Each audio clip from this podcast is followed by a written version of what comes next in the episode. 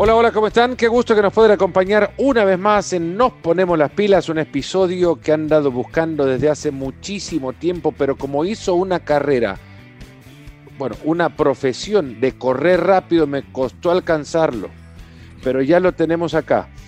Dos veces medallista de oro en 400 metros con vallas, dos veces campeón mundial en esa misma disciplina. Si nos ponemos a repasar todo el currículum de Félix Sánchez, yo creo que llegamos al final del programa y nos tendríamos que despedir de él sin antes haber hablado con él. Es un gustazo encontrarme de nuevo con, con, Félix Sánchez, con Superman Sánchez y que nos acompañe en otro episodio más de Nos Ponemos las Pilas, que eh, suena como que es otro episodio más, pero no es un episodio cualquiera, uno muy especial. Félix, ¿cómo estás?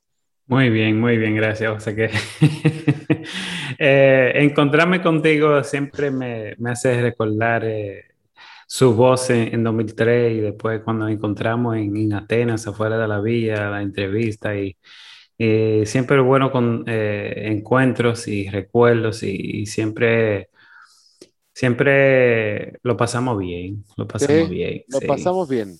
Félix, ¿ha pasado mucho con vos desde el retiro? Ah, sí, en realidad. Eh, ya yo tengo mi academia aquí en Santo Domingo, eh, tengo un niño, eh, me divorcié, empecé otra relación, me vamos a casar, o sea, me voy a casar otra vez. la pandemia, viajando mucho menos que antes. Hoy recuerdo yo viajaba casi 100 mil millas, 150 millas anual. Eh, yo, yo, no creo que he viajado en cuatro años esa, esa cantidad. he, bajado mucho eh, los viajes y en realidad no me, no me hacen falta. Yo pensaba que sí, pero ya no me hace falta coger un avión y, y la escala y, y bregar con, con eh, diferentes, diferentes países que uno lo pasa bien, a veces pasa mal, la comida, o sea que las competencias, o sea que una vida muy diferente ahora y ahora cuando viajo es para, para disfrutar donde sea que voy y, pasarlo bien y comer lo que yo quiero comer, y, o sea que muchas cosas diferentes. Bueno, te retiras y decís comer lo que quiero comer es porque cuando siendo deportista, siendo atleta, el comer lo que querías comer no, estaba, no era siempre posible o no era siempre recomendable. Bueno, yo sí, cuando, me, cuando terminaba mi temporada, y ahí yo sí le daba para allá a comer lo que yo quería. Tenía como seis semanas que yo, yo comía de todo. ¿Qué era lo primero que agarraba cuando de repente terminaba tu temporada? ¿Qué era el primer plato que, que no, se te plato, Plato, no, pizza una pizza grandote eh, y cualquier postre que podía encontrar, sea el postre que sea, porque yo soy dulcero. Eh, empecé subiendo como 10, 12 y al final ya los 30 y pico, eh, con menos descanso, aumentaba 15, yo creo que el... Y quizá llegué a un 20, eh, que jamás volví ahí. Eso creo que creo fue ese 2000, 2009, ah, por ahí 10, aumenté muchísimo y ahí me di cuenta que es muy difícil rebajar. No es como antes que yo subía 10 en dos semanas y ya yo me lo quitaba. Eh, yo creo, recuerdo, para yo perder 10 libras, era comiendo bien, entrenando dos veces a la semana eh, me costaba como tres meses para bajar 10 libras. Eh, muy diferente. Y, no, eh, yo me pasé cuando me retiré y dejé de hacer ejercicio completamente, que no es recomendable. El que quiere retirarse, llévate de mí. aumenté, llegué a casi 200 libras. Y el Super Sánchez, que todo el mundo conoce, corría 156, 155 libras. Eh, y ahora mismo... Eh, Ahora el Super Sánchez de 200 libras parecía un combo de un, eh, un Super Gold de hamburguesas. super Gold. Lleves el super, lleves el super Sánchez y unas papitas con Coca-Cola por 2.99. eh, pero no, he, he bajado un poco.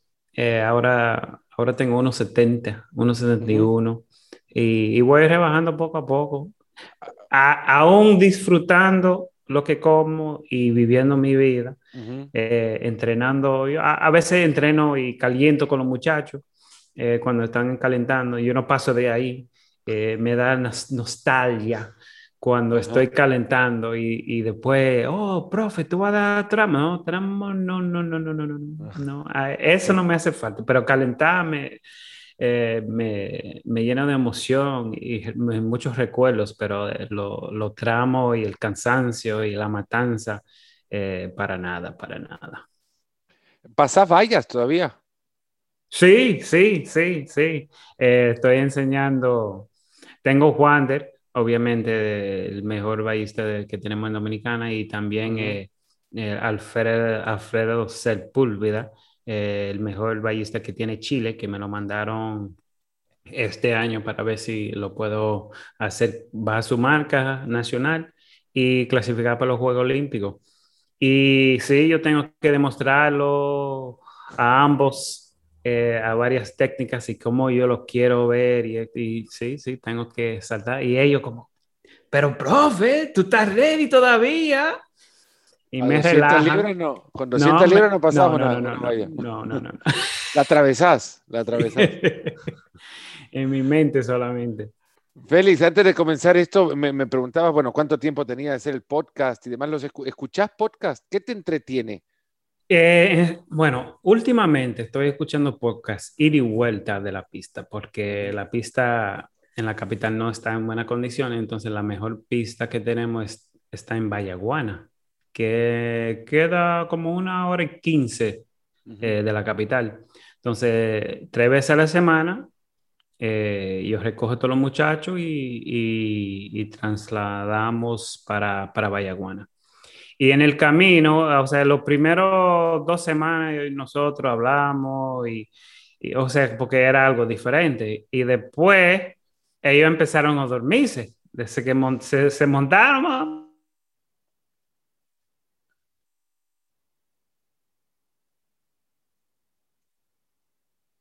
más de cosas de velocidad, de, de, de, correr, de atletismo, más que otra cosa.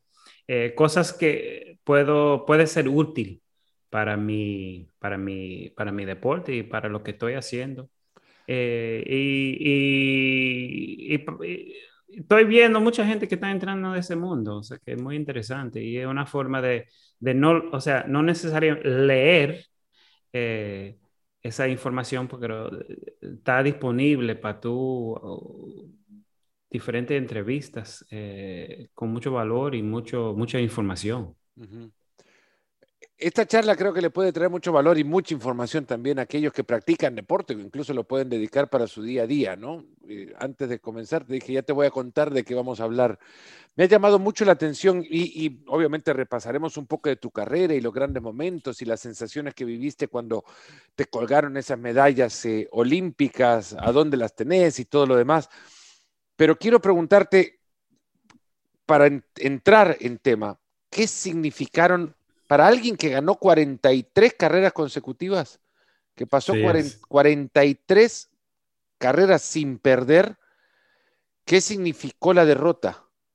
¿Qué hizo en Félix Sánchez la derrota? ¿Y para qué te sirvió? En realidad, o sea, la forma o la primera vez que perdí, que yo no sentí como perdí, aunque perdí la, la cadena de, de carreras consecutivas. Fue después de los Juegos Olímpicos en Bruselas que yo no terminé la carrera por una lesión. Una lesión que yo sabía que no debería correr esa carrera porque yo... Yo lo hice más para cumplir y más que yo sentí que no, hay aún 80% yo puedo ganar, o sea que ya yo tenía la, la mente en las nubes, como quien dice. Y, y, no, o sea que cuando yo paré, yo dije, no, bueno, en realidad yo tengo la culpa que yo no terminé la carrera, pues yo sabía que hace seis días yo ni podía caminar. Eh, pero no, o sea que después eso como pasó, entró el año 2005 y yo fui a Madrid y corrí, corrí fuera de forma, eh, recién salido de una lesión y ahí sí yo perdí, yo llegué tercero, eh, Jackson ganó ahí, eh, yo creo que Daita Matsui también me ganó. recuerdo que creo que llegué tercero. Incluso ahí eh, yo sentí, que ese es la primera vez que yo pierdo una carrera. y, y, aún así yo sentí como que, ah, yo tenía razones porque, o sea que cuando yo estoy 100%, aún no hay nadie que me va a ganar, o sea que esa es la mentalidad que yo tenía y, y, no, seguí la temporada lo más posible. Digo, no, no, no, cuando viene a ver, eh, yo termino ganando el mundial ese en Helsinki, fue eh, en 2005. Y no fue el caso, yo terminé, terminé lesionándole el hamstring después de la primera valla. Eh, y no, o sea que ahí empezó unos años difíciles de lesiones, o sea que yo siempre empujando mi cuerpo para demostrar que yo puedo, o sea que eh, frustración más que otra cosa causó esa, esa, es, esa pérdida de, de, carreras consecutivas. Que te imaginas que uno, o sea, que avanzando un poco y yendo un poco más allá de, su pregunta, pero eh, yo gané 43 entre como cuatro años. Y para yo volver a ganar una, una competencia a nivel mundial, y, eso fue en 2012, o sea que después de cuatro años invicto, duré ocho años que no gané ninguna carrera. Eh, fue, fue sumamente difícil y muchos, muchos años de frustración más que otra cosa. Si ya tenías una medalla olímpica de oro y no se puede ganar sino otra más, ¿por qué seguías? Porque yo siempre tenía como razones. Eh, no sentí que el evento estaba avanzando tanto que yo no lo podía. O sea, hoy en día los muchachos están corriendo 46, o sea que es un, una locura.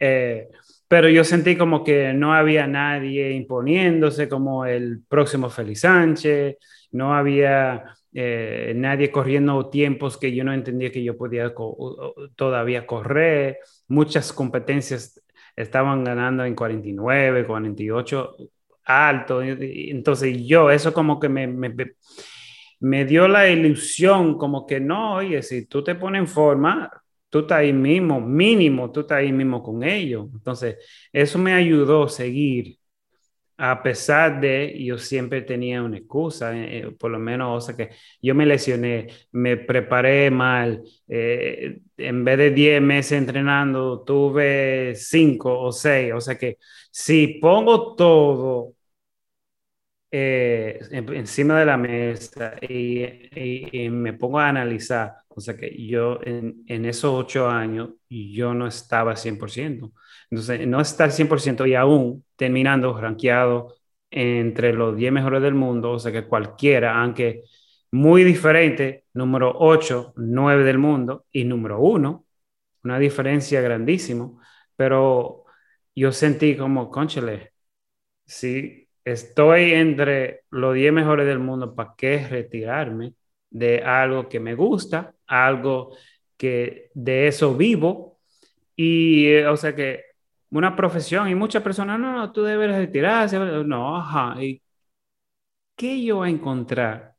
Que yo puedo ganar lo que estoy ganando, aunque no estoy entre los 10 mejores del mundo, que lo que estoy ganando aquí, en dos o tres horas diario entrenando. O sea que mi trabajo, yo trabajo tres horas diario.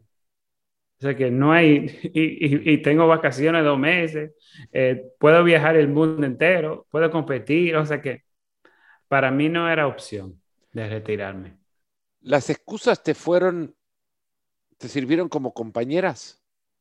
Sí, como al final sí. de la temporada, eh, yo, yo sigo estando ahí cerca, aún y a pesar de esta y esta y esta y esta y otra excusa. ¿Cuándo Eh, las abandonaste?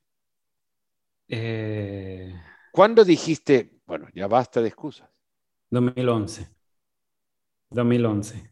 Estamos hablando de, de- de 2005 a 2011. ¿Y ¿Qué te llevó años. a ese? ¿Qué te llevó a eso, a ese momento? Eh, llegué cuarto en el mundial. Llegué, después de eso hubo los Panamericanos en Guadalajara. Ahí llegué tercero. Eh, los centroamericanos, eh, creo que gané plata. O sea que habían tres campeonatos ese año. No tenía ninguna lesión ese año, pero yo entrenamos como medio, mm, como con, me- con un poco de miedo porque yo no quería lesionarme. A Entonces, yo siete estaba- centésimas del podio del, del mundial te quedaste ese año. Sí, sí, sí. Por un error técnica eh, de la salida. Eh, la primera, yo tuve la primera parte de la carrera con la, con la, la pierna mala y eso, eso fue seguro la, la diferencia. Eh, porque salté la primera valla con la derecha en vez de la izquierda y nada. Pero no, o sea que yo tuve una, una temporada buenísima, o sea, en, el sentido de, de, de donde yo llegaba eh, a, los- a las competencias y no, no había esa confianza como antes. Entrené bien, eh, subí al podio eh, dos de tres veces, el mundial casi para mí, ese, ese bronce yo lo regalé.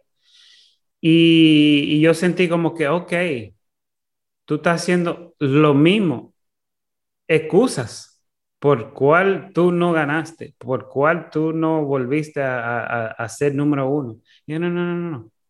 Vamos a entrenar. Yo senté con mis entrenadores y dije, oye, vamos a entrenar como cuando yo tenía 20 años. Si mi cuerpo no aguanta y si mi cuerpo dice que ya, bueno, lo dejamos ahí y retiramos. Pero yo no puedo seguir entrenando a un 70, 80% por miedo de lesionarme, por miedo de, eh, de que yo no voy a llegar a, la- a terminar la temporada. Y, y tengo que dar todo. Ya tengo 30 años, o sea que yo no puedo seguir en este, en este relajo de ilusión, ilusionándome yo mismo que, que yo soy el mejor y entrenando 80% es suficiente para ser número uno en el mundo. Y ya hay que entrenar 100%, 200%, dar todo que yo tengo para que, para que a la hora de verdad yo lo puedo demostrar si tengo o no tengo, si puedo o no puedo ser número uno. La última vez que había sido número uno, sin duda alguna, fue en el 2004, ¿no? Aquella carrera Sí. en, en la, en la que, bueno, pero 2004 era la gran atracción, era ver a Félix Sánchez que no perdía carrera y ver a Félix Sánchez con la pulsera de colores también, Así de mismo. luces. Y ¿De desde, dónde que yo le- desde que yo lo quité, Y no te la quisiste poner después, no dijiste voy a ir a no, buscar no, no, yo ten- también tenía que demostrar a la gente que no era suerte, no era un superpoder. Eh, ¿De dónde surge la, la idea de correr con, con la pulsera de colores? Bueno, para quien no te vio correr con esa pulsera de correr, le, le explicamos, es una pulsera que llevabas obviamente en la muñeca y, y con luces. Sí, se prendía, o sea que había un, un segmento de la clausura en Sydney que todos los atletas se apagaba la luz y estábamos en el terreno, eh, los atletas, y cuando se apagaba la luz, hubo un momento en los los atletas no- nos entregaron lo- lo- lo- la pulsera en, en la villa y dijo, ok, en este momento ah, ustedes tienen que prender la pulse- pulsera y va a un efecto. Entonces, cada persona que estaba ahí lo tenía, entonces lo prendimos, y, ay, qué chulo, un recuerdo. Y, y como ese, es para mí, yo soy medio así, sentimental, y de que yo salí de los Juegos Olímpicos que no, no logré por la primera vez en mi vida una meta. Mi meta era llegar a la final. No llegué a la final y la clausura nos regaló ese, ese, como ese recuerdo y yo de que, bueno, yo voy a usar esto para volver, eh, para recordarme de cómo yo sentí, no, para, o sea, de no lograr lo que yo quería lograr, mi meta, y usarlo como motivación. Eh, en cada carrera, tenerlo ahí como que, ok, recuerda eso, no queremos sentir eso, vamos a seguir eh, dando 100%. Y lo usé por cuatro años, literalmente. La carrera después, yo lo quité y dije, no, ya.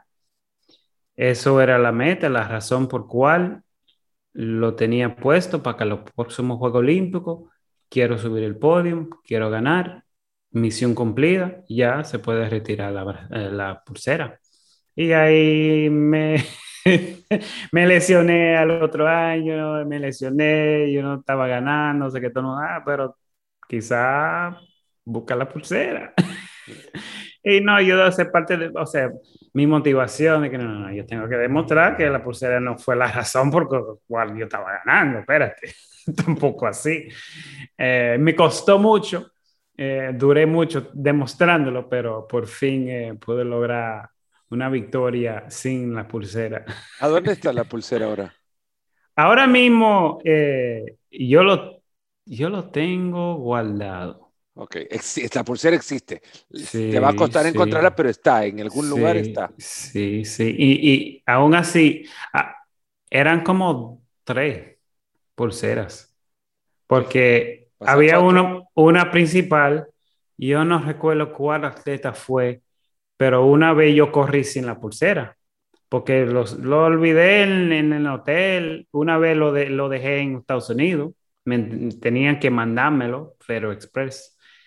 Eh, pero yo... Te tuvieron que mandar la pulsera porque se te olvidó y vos dijiste necesito la pulsera y te la mandaron por courier, por mensajería. Ajá. Y, y, una vez no, lo corrí, no corrí con él.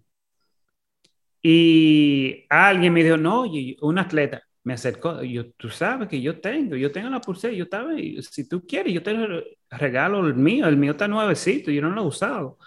O sea que, y alguien me entregó uno o dos, alguien me entregó, o sea, dos personas diferentes en el transcurso de esos ocho años me, me, me lo hicieron llegar. En los ocho años en los que no en lo que no ganabas. Entonces te querían entregar una pulsera para que volvieras a ganar. Exacto. Félix, ¿soñabas? Yo soy, yo fui atleta, ¿no? También, y, soy muy, quiero decirlo, metódico suena como que muy serio, pero en realidad soy lleno de muchísimas manías. Sí, no, y eso, eso, eso del pelotero que tengo, o sea que yo inicié mi, mi vida deportiva jugando pelota, el béisbol. Entonces, los, los peloteros tienen, oye, ellos usan una media por, por tres meses, porque hicieron dos rones. Eh, en, ese, en ese juego, así que aunque no el guante lo ponen de alguna manera. Exacto, exacto.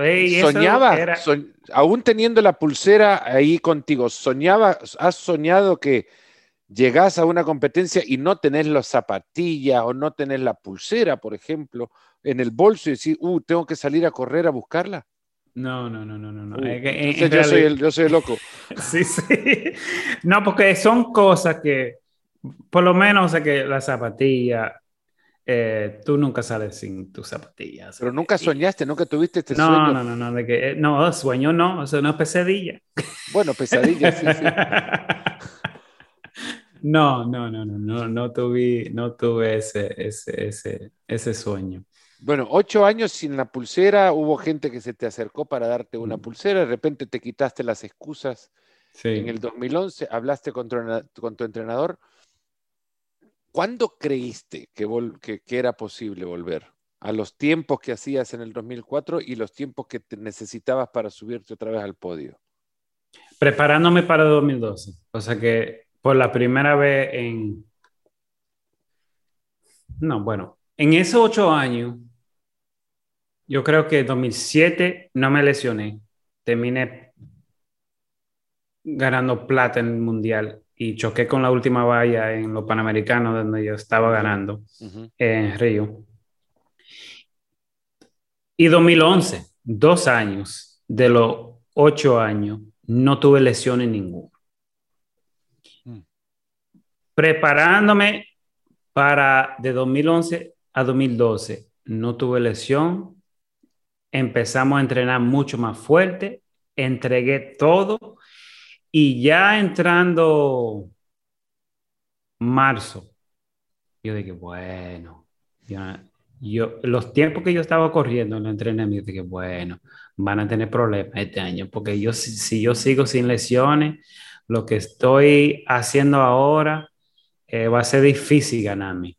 O sea que ya yo empecé a soñar en ganar oro en los Juegos Olímpicos. No es de que no, vamos a prepararnos y vamos a ver, vamos a entrenar, pero vamos a ver si, si podemos terminar la temporada sin lesiones. O sea que y todo, o sea que mi mentalidad cambió totalmente. Y era, no, estamos entrenando para ganar.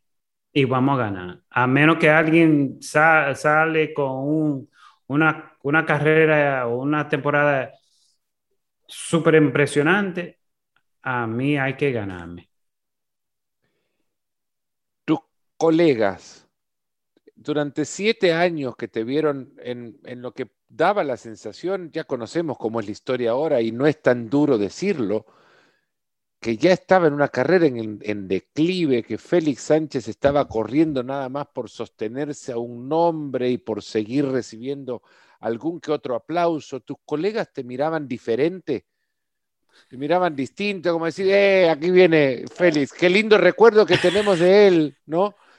Pero mm. esa sensación me dio a mí ese, ese 2012, verte en distintas competencias en Europa y, y ver que nada, está Félix ahí llenando un carril mm. y, los demás están compitiendo con un ex campeón olímpico y, tendrán mm. ese honor. ¿Cómo te miraban?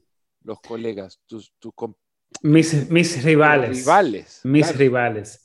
Eh, te, digo algo, o sea, cuando yo era el Super Sánchez, eh, casi no me hablaban.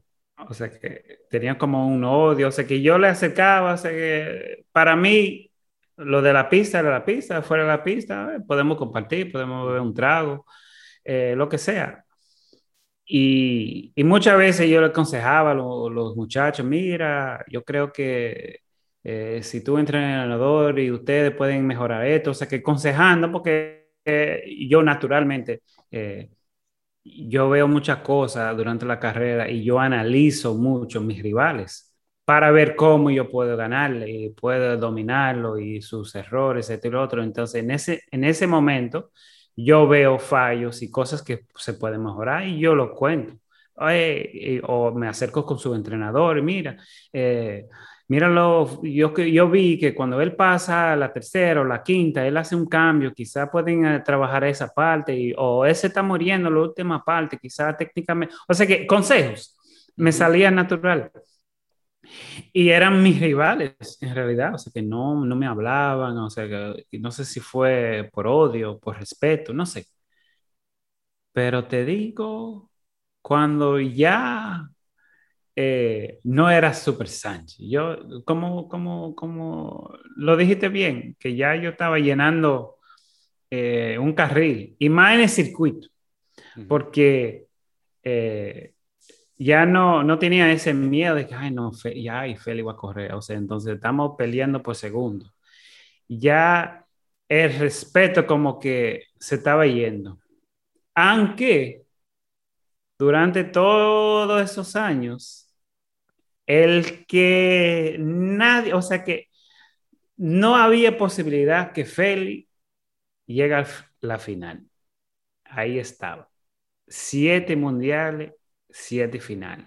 A pesar de lesiones, a pesar de que yo clasifiqué con la marca B, no importaba. Yo, de una forma u otra, llegué a la final, entre los ocho mejores del mundo.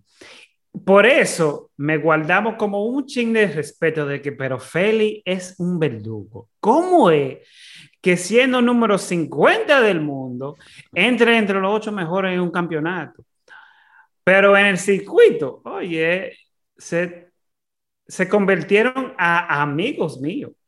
oye, Feli, ven, vamos a hablar, vamos a... O sea que ya el respeto cuando me veían como que se bajaban o se, pusieron, se, se pusieron serios, no, no, no, era, ven, ven, vamos, vamos a ver un trago, o sea que ya, ya para ellos, yo, no, yo, tú sabes, no, ese Feli, eh, eh, no, eh, no, no es Super Sánchez, es Feli Sánchez, ya.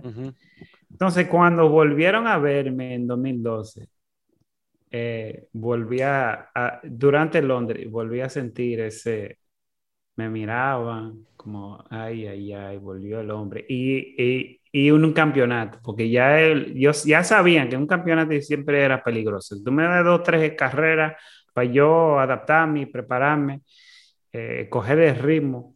Ellos siempre, ellos siempre sabían que ahí era más peligroso. Llegas a Londres y, en algún momento te cruzo en Londres, la, Villa Olímpica era anexa, creo que solo la dividía una estación de, tren de un centro comercial a donde prácticamente eh, se unían los mundos. El usted dentro de la Villa Olímpica es una, ha sido regularmente una burbuja el de afuera de la Villa Olímpica teniendo contacto con, un centro comercial, un lugar atendido por una buena cantidad de gente y, bueno, periodistas que estábamos cubriendo aquello, era eh, más fácil confluir, encontrarse con muchos deportistas. Y ahí te vi eh, en ese lugar, habrán sido un día antes de la final, porque se corría la, la semifinal un día había un día de descanso y la final en el siguiente día. Te encuentro en el día de descanso pero no nos encontramos, nos cruzamos en el camino. Félix, nada, éxitos, te veía muy bien, de verdad, y, que sea lo mejor. Y me dijiste algo así como, mañana me subo a lo más alto. ¿Mm? Algo así. Mañana me subo a lo más alto. Yo dije, no sé, ojalá que Félix no se esté viendo mucho de boca, porque acarreabas un grado de confianza tal que parecía que medía dos metros.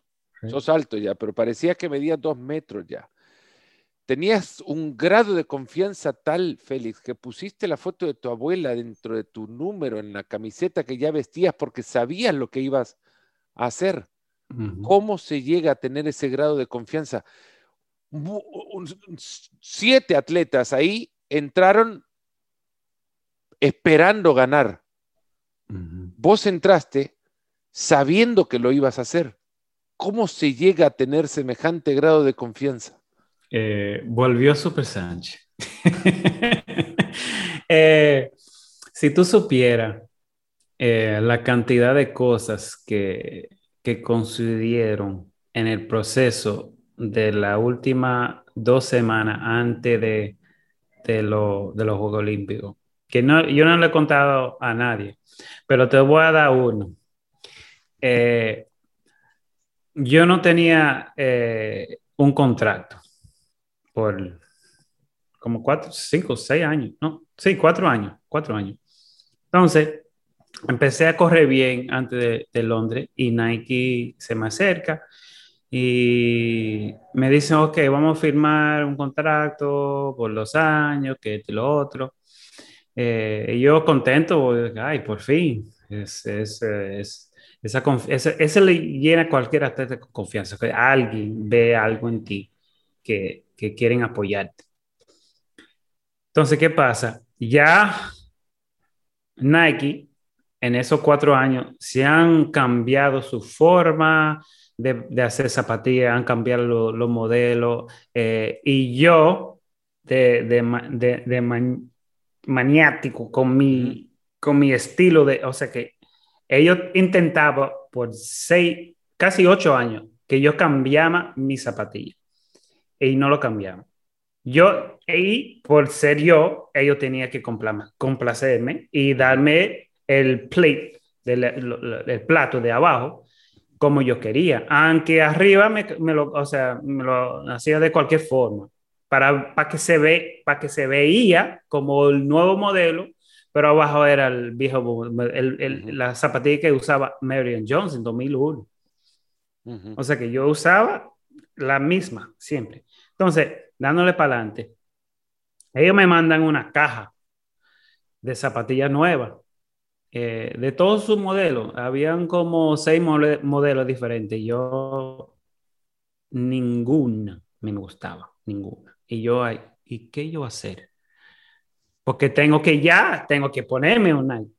Y no puedo ponerme una zapatilla vieja, porque Nike ya cambiaron, porque antes el campeón o cualquier, si tú tenías X nivel, tú podías elegir en tu en 2004 hay una foto famosa de mi zapatilla que era la, la, bandera dominicana eh, en la zapatilla que eso fue que yo pedí. Y durante los años yo pedía diferentes modelos colores combinaciones etcétera etcétera. Entonces ellos me mandaron la caja de zapatillas que ellos iban por primera vez vestir todos los atletas de Nike con un amarillo brillante la zapatilla. Todos. El que tenía firmado con Nike, o sea, iba a tener ese color distinto. ¿Qué pasa? Yo me encuentro en una situación muy complicada porque no me sirve ninguno, que me siento bien. Y para un atleta es solo lo primero. Tú tienes que sentirte cómodo cuando estás corriendo. Yo bajo a mi, mi, garaje, tengo un closet grande ahí donde yo guardaba todas mis zapatillas. ¿Qué pasa? Parece, parece, dos cajas porque la caja viene, o sea, cuando tú compras unos zapatos, la caja viene con su, caja de, zapatos, o sea, que tú lo abres. Yo abro uno y veo el color de esa temporada para los Juegos Olímpicos, el amarillo brillante. Y yo dije, oh, ¿El color ya lo habían utilizado alguna vez en un modelo que eh, No, no. En 2008 yo pedí esa misma zapatilla, en ese color. Y abajo yo puse atrás, porque tú podías escribir Feli o Super San, lo que tú quieras. Y yo puse champ, campeón, oro. Oro. O sea, yo ilusionándome con que en 2008 yo iba a ganar. Yo tenía esos dos nuevos porque yo no ni una vez competí en 2008, solamente en los Juegos Olímpicos, donde no salí de la primera ronda por falleció mi abuela.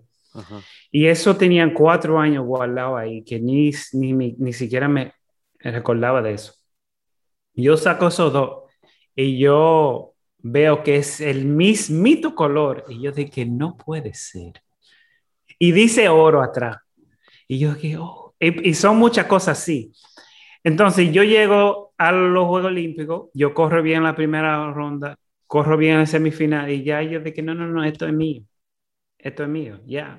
Yo tenía tanta confianza. Y eso que Javier Curson fue eh, que, que, era el favorito, que igual ganó quizá un año y medio sin perder una carrera que para él, él nada más tenía que llegar y eh, yo recuerdo esa, esa, sensación, pero cada atleta eh, maneja su, su, presión diferente y, y, eso es otra conversación. Pero yo, yo sabía, yo sabía, yo sabía yendo de mi casa de Los Ángeles que yo iba a ganar. Yo tenía en mi mente que no, es, esos Juegos Olímpicos eh, son míos, son míos. Coulson había sumado nueve carreras sin, sin perder. Todos lo veíamos como, como el gran favorito. había fallado igual dos años antes en Mayagüez, en los centroamericanos y del Caribe, le ganaba un, un, jamaicano, le gana aquella vez. Se empieza a notar también que en el 2011 el Mundial también tiene una salida en falso, si no ando mal.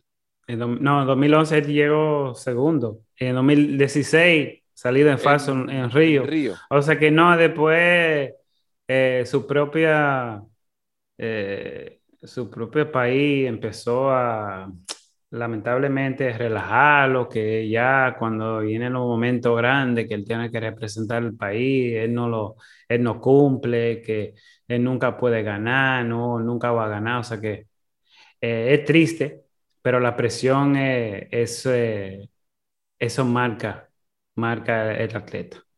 Si es un atleta de, de X nivel y puede enfocarse tanto que la presión no le, no le afecta, no, es, no es fácil manejar la presión.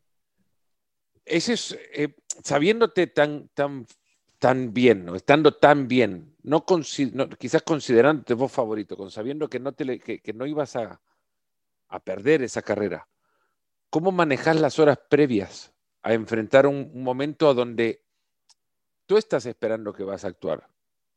Pero también sabes que podés llegar a sorprender a muchos, que podés llegar a convertirte en, nuevamente en posicionarte en el lugar en el que ocho años antes habías estado. La pregunta es, ¿cómo controlar la ansiedad para no vivir hoy lo que depende de tu actuación, podés vivir en un par de horas? Porque hay eh, mucho que sucumbimos ante el hecho de pensar, uh, y si hoy gano lo que va a pasar de mí, lo que van a poner en la prensa y voy a salir en los periódicos y se te olvida que tenés que actuar antes de que todo eso pase. Eso me pasó por muchísimos años. Eh, de esos años que yo no, no gané ninguna carrera. Eh, la noche anterior yo siempre soñaba de que hoy este va a ser el día, que tú te vas a despertar y tú vas a ganar y cuando tú cruzas la meta, qué tú vas a hacer, cómo tú te vas a actuar, cuando te entrevisten, cómo tú vas a responder, o sea que todas esas cosas pasaban por mi mente. Y esta, este caso no fue diferente, o sea que yo también soñaba y, y más, más allá, o sea que uno en un juego olímpico y sabiendo que eso, cuando viene a ver, iba a ser mi último juego olímpico, mi, mi última oportunidad de cumplir con el, eh, el, compromiso que yo me puse yo mismo a ganar una medalla más por mi abuela, eh, yo, yo tenía, eh, tenía que limpiarme la cabeza de, de, cualquier duda, o sea que era, era así, este, la hora es este. ¿Cómo, ¿Cómo vivís ese día? Yo empecé a, recordarme del camino eh, y pensar mucho en, los momentos difíciles, o sea que por eso eh, es una de las razones por, por cual que cuando subo el podio eh, estoy ya llorando, aguantando las lágrimas y, y exploto, o sea que yo lloré como un bebé ahí porque eran tantas cosas y el camino tan difícil, o sea, tan, tan diferente de la primera vez en Atenas. Las sensaciones y, los obstáculos literalmente que yo tenía que pasar eh, en la vida.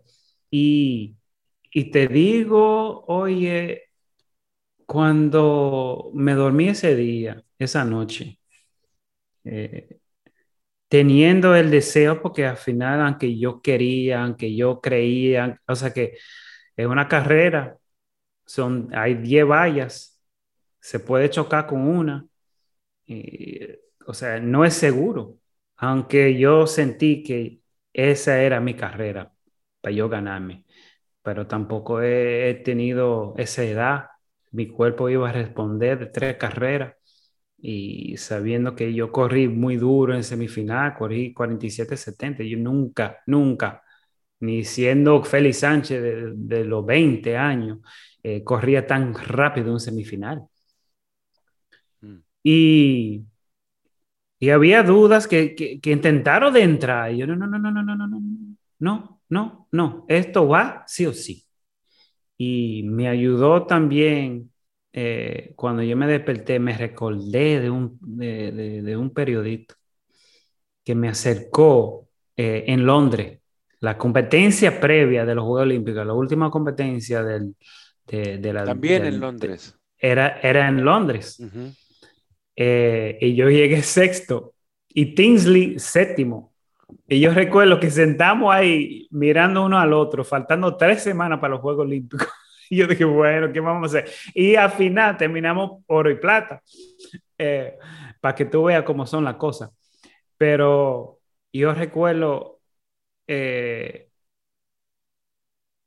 el periodista me dijo, tú sabes que, o sea, que yo, él habla de una forma muy distinta y yo recuerdo eh, siempre cuando me entrevistaba, eh, aguantaba la risa para no, porque no hacerle sentir mal. Él tenía una forma de, tú sabes que cuando un campeón olímpico entra en un final, una final, es difícil ganarle. Muchas veces, muchas veces ha pasado. Y cuando hay un campeón adentro de la final, hay que contar con que él tiene la experiencia para ganar ese gara. Vamos a ver si tú llegas.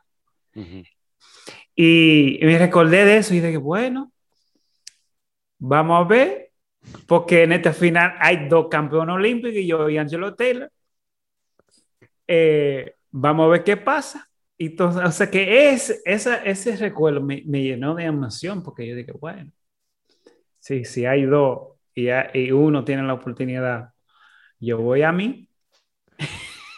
Sabes que siempre guardo la, una de las películas que más marcaron mi vida fue Chariots of Fire, Carros de mm, Fuego. Mm. Cuenta la historia de, de Harold Abrahams y y Eric Little, de británicos que ganaron los 100 y los 400 metros en aquellos Juegos Olímpicos de París 1924. Y una de las escenas más emblemáticas de aquel, de aquel momento, de aquella película, es cuando ambos están en sus habitaciones arreglando la ropa que van a llevar en el bolso para ir al, estadio. Y hay una música de fondo muy linda. ¿Te recordás ese momento cuando estabas guardando la foto de tu abuela detrás del número? Para que tú supieras, eh, por razones, porque eh, los Juegos Olímpicos, atletismo siempre al final. y nosotros no, no, eran eh, una delegación muy grande, entonces muchos de, de, los deportes ya se, se, se, se, fueron, se volvieron a Dominicana. Entonces yo tenía una habitación solo, que tenía en la vía dos camas. Entonces en una cama ya yo puse todo lo que yo iba a poner, Incluso yo subí una foto eh, antes de ir. Eh, y tenía todo, todo, todo, todo, todo listo en la otra cama. Y tenía la foto de mi abuela en, el escritorio al lado de, de, la cama. Y yo lo, como lo pongo, no lo pongo, es legal, es ilegal. Si me encuentran, voy a tener problemas. O sea que yo estaba pensando así que, ¿puedo hacer eso? ¿Y si, y si me lo quitan? ¿Cómo? O sea que, y yo salgo, yo salgo, yo dejo la foto en mi habitación. Camino al pasillo y llego al ascensor y llamo al ascensor. El ascensor llega, ¡ping! Y yo, no yo lo voy a llevar. Yo vuelvo a mi habitación, yo cojo la foto y, y lo guardo en mi mochila. En el camino al, a la pista, ahí yo decido ponerlo atrás del número y ver si nadie se da cuenta. Y de que no, no, vamos a ver. Cuando salimos a la tercera uh, cámara de llamada, que ya yo veo que ya eso vamos sí o sí ahí yo digo a mi abuela, o sea que yo en mi mente digo, bueno, vamos a volar, abuelita. Y, y nada, o sea que yo salí y, y eso también me dio más, más confianza, o sea que como que yo tenía más motivación, pero con un, una pierna más una pierna más de, ayudarme a llegar a la meta. Y bueno, con vos, Félix, explotamos mucho que estábamos en el estadio eh, arriba del podio. Bueno, estaba solo arriba del podio, pero con tus lágrimas se nos fueron también muchas a nosotros, que te vimos correr desde muy no, no te vi correr desde muy pequeño porque somos casi de la misma edad, pero te vi ganarlo, te vi ganar el NCAA en el 2000 y escuchar en la transmisión que estabas con la posibilidad de correr para Estados Unidos, pero que habiendo nacido en Brooklyn, en Nueva York, de, padres dominicanos, estabas pensando todavía en competir por República Dominicana. Y luego terminás compitiendo en Sydney, representando a República Dominicana. Así eh, es. Tuve el honor de, presentar, de ser la voz del estadio para los Juegos Panamericanos del 2003 en Santo Domingo. Eh, entre, te entrevisté antes de la inauguración de esos Juegos Centroamericanos porque eh, no, sabíamos si estábamos en Santo Domingo o, si estábamos en Felixlandia, porque era toda la ciudad empapelada con tu rostro. O sea, eras, estabas, no sé si más obligado a ganar ahí que en otro lado. Y el estadio, eh, una, una, anécdota que tenía pensado escribirla nada más en el libro, contarle en el libro que escriba, pero, pero como sé que quizás ni lo escribo, mejor la cuento. Eh, me dan los controles del micrófono, ¿no? En ese momento, y, el estadio estaba replito, pero a reventar. Y siempre lo había querido hacer, silenciar mucho público, me había llamado mucho la atención.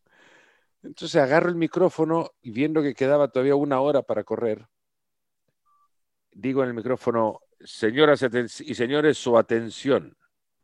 Le rogamos silencio para este importante anuncio. El estadio se cayó. En 60 minutos, en este estadio, volará Superman Sánchez. Y reventaron. Yo saltaba, yo me sentía un rockstar que había hecho saltar no sé cuántos miles de personas le pueden caber ese estadio, pero para mí era el Maracaná de dos veces lleno de gente y yo los había callado y yo los había hecho gritar. Para que, que tú supieras, yo recuerdo eso y cuento mucho eso. Yo tengo una charla eh, que se llama Las 10 valles de mi vida. Y, y, habla sobre mi historia y, los obstáculos que yo tuve, los 10 obstáculos más importantes de mi vida de, del, del, deporte.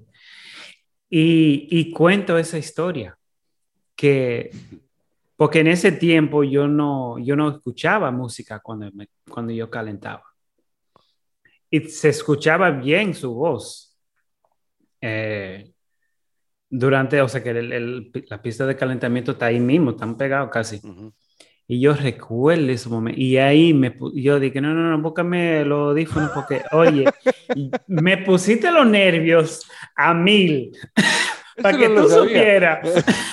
Para que tú supieras, yo nunca te he dicho eso. Oye, es que nunca le he contado, esta historia la cuento. no, no porque, pero yo escuché, o sea, que no, o sea, ahora que estoy haciendo la conexión, pero yo escuché eso y escuché, ahora Félix viene, o sea, una hora, o sea, y después, ¡ah! y yo de que no, no, no, no, este hombre me va a matar. Y yo tenía que buscar los audífonos y ponérmelo para yo concentrarme y bajarme el estrés, porque había mucho estrés. O sea, yo sabía. Y lo sentíamos todos, Félix. yo estaba botando un poquito de estrés también. yo entendí eh, la magnitud de, de, de qué significaba eh, esa carrera para los dominicanos y, y, para muchos que nunca, o sea que es un, atleta americano, dominicano, eh, que representa el país, que es eh, el grandioso Super Sánchez que nunca le hemos visto correr. Entonces ya, por fin, el evento más grande que podemos tener en nuestro país, viene y, y, hay un, un, juego panamericano y yo tengo que demostrar que, que sos, que, soy, que soy. Y, y, y, no, no, no fue nada fácil esa presión. Félix, ha sido maravillosa la charla. Siempre es, muy agradable conversar con vos. Eh, te, admito que, que, nos representaste tantas veces a los latinoamericanos. Me dio un enorme gusto poder ver muy de cerca tu carrera, eh, pero me da más gusto todavía ver eh, en la persona en la que te has convertido después de tu carrera.